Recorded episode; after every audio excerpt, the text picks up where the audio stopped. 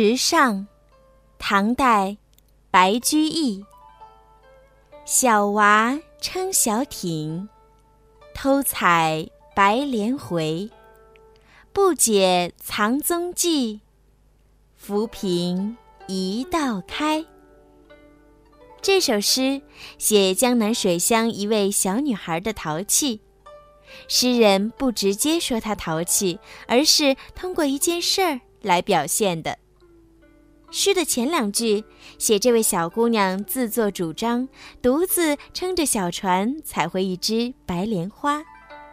一个“偷”字表明她采莲的行动没有征得大人同意，但小姑娘经不起白莲花的诱惑，还是擅自行动了。回字表明她采莲的行动是成功的。他正偷着乐时，万万没想到，很快就被大人发现了。泄露秘密的是荷塘里的浮萍。原来在小船行过的地方，浮萍被分开了，留下了一道船行过的痕迹，被细心的大人察觉了。不解藏踪迹。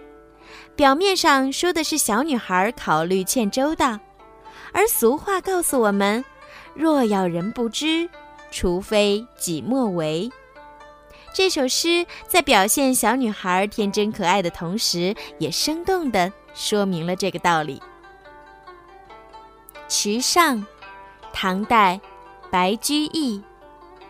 小娃撑小艇，偷采。